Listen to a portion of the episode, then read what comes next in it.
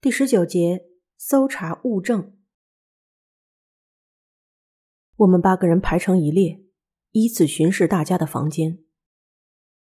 随身行李的检查进行的很彻底，每个人的行李都在大家面前打开，连替换的内裤都仔细确认。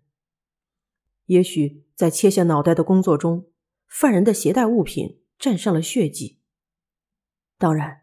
证据已经被处理的可能性很高，但这就意味着丢失了什么东西的人很可疑，而且不知道犯人为什么要带走沙野家的行李，在谁的房间里能找到行李也不是不可能。然而，我们所希望的迅速解决并没有实现，没有人丢失应该持有的东西，也没有人持有。不该持有的东西。看来犯人没有犯下最基本的错误。确认完所有人的房间后，祥太郎说：“我们再去沙野家的房间看看吧。这一次必须按顺序研究受害者和犯人的行为。刚才只是确认了沙野家不在房间，房间里有可能还留有与事件相关的线索。”打开靠近楼梯的门，空荡荡的房间里只有床垫和睡袋。虽然依旧是刚才看到的情况，但知道沙野家惨死的事实后，再次注视，就会有一种像窥视深不见底的悬崖般的寒意。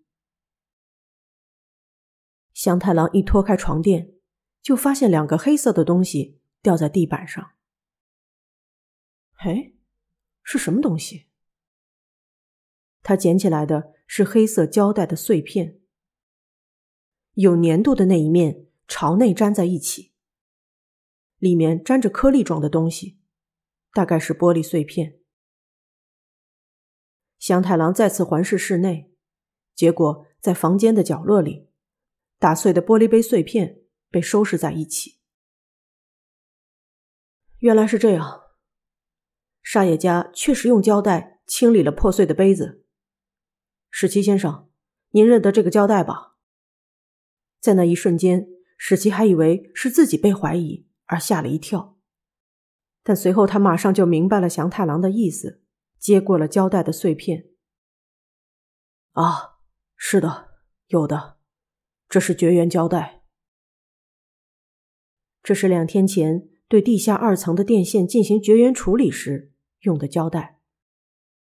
看起来。沙野家的行动，正如刚才花所说的一样。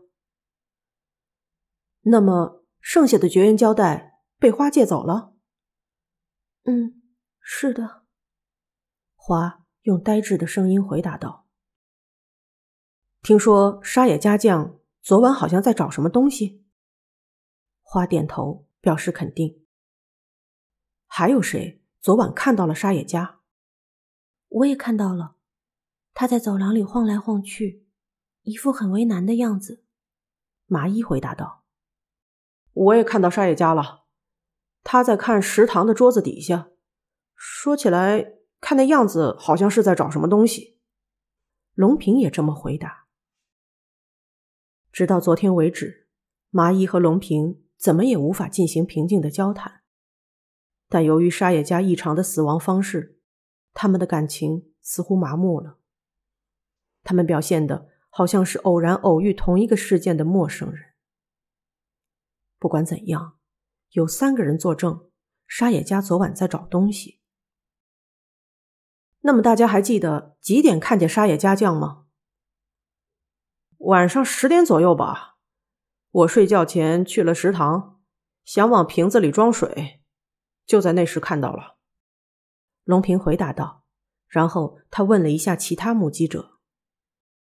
我应该是在九点半左右看到的，差不多吧，我不太记得时间了。花和麻衣各自回答道：“现在可以肯定的是，晚上九点半到十点左右，沙野家在找东西。问题是，沙野家在找什么呢？”听到我的问题，三名目击者表情暧昧。他们三人中好像没有人问过沙野家本人。麻衣和花只是远远的看到了沙野家的身影，而考虑到龙平昨天的态度，我觉得他也无法和沙野家交谈吧。你们觉得他找的东西和打碎玻璃杯有关吗？不知道，好像没有直接的关系。沙野家在自己的房间里用胶带清理了地板，然后出于某种原因开始找东西，然后被杀了。是在地下二层被杀吧？应该是吧。发现尸体的房间附近一定就是现场。背着被杀的沙野家在走廊上走动，太冒险了。想想看，对犯人来说。只有受害者一个人在地下建筑物里游荡的时候，才有犯罪的机会。沙玉灾的时候，大家四处寻找六角扳手，发出声响。但这次大多数人都待在自己的房间里，建筑物内很安静。因为必须更加小心声响，所以闯进沙野家的房间将其杀害，应该过于危险而不能做到。这样的话。沙野家在找东西，对于犯人来说应该很方便。想要杀的人很幸运的独自一人在没有人烟的地方游荡，这意味着，或者说对犯人而言，不管杀谁都行吗？碰巧杀的是沙野家，但是在这个方舟里，犯人有可能不管对象是谁，只想杀人吗？犯罪应该需要很强的动机，还是说，沙野家的行动和杀人也许有着更明确的因果关系？也就是说，沙野家找东西和犯人的杀人动机有关。沙野家为了寻找什么东西，徘徊在地下建筑，这也许对犯人来说是个问题。如果是这样，就能解释为什么在这个时候发生了第二起杀人事件。对了，犯人特地带走了沙野家的行李吧？这是不是意味着犯罪动机应该和沙野家的携带物品有关？是啊。这时，祥太郎轻轻的瞪了我一眼，回避我的见解。在犯人听到的情况下。也许不应该再研究动机，于是我没有再做进一步探讨。总之，我们已经大致了解了被害人的行动了，就看到这里吧。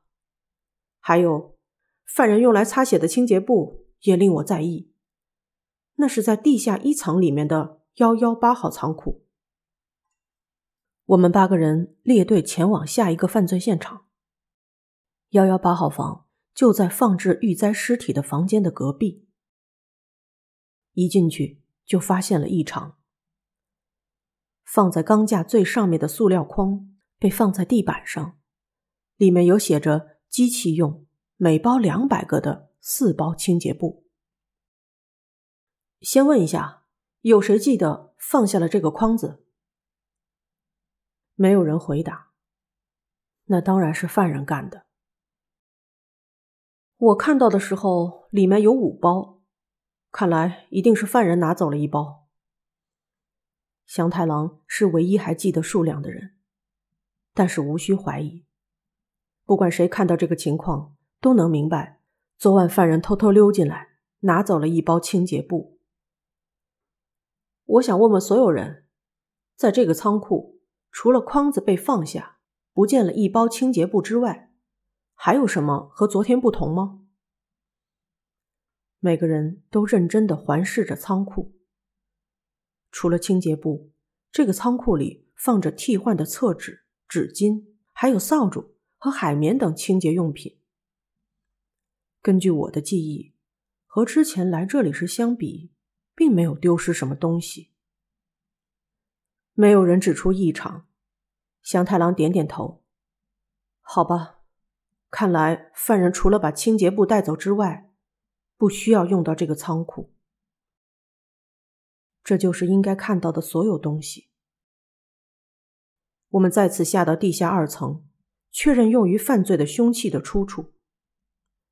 我们来到二零七号放工具的仓库。大家找六角扳手的时候都进来过，所以对这里都很熟悉。祥太郎从架子上拿下一个老旧的塑料收纳箱。装着工具的收纳箱有几个种类，有一个收纳箱装有刀具。打开一看，里面装有线锯、金属锯、修剪用的锯子等各种各样的锯子。这么多锯子，实在不知道用的是哪个，应该没有人记得吧？找扳手的时候，虽然打开收纳箱看了看里面，但无论如何也无法指出。丢了什么句子？但是这应该不是什么大问题。重要的是，犯人在离犯罪现场很近的地方轻易的准备好凶器，在别的收纳箱里发现了刀具。犯人肯定是从这里挑选出一把刀子，刺进了沙野家的胸膛，因为里面有像雕刻刀的东西和日本刀等等各种各样的刀具。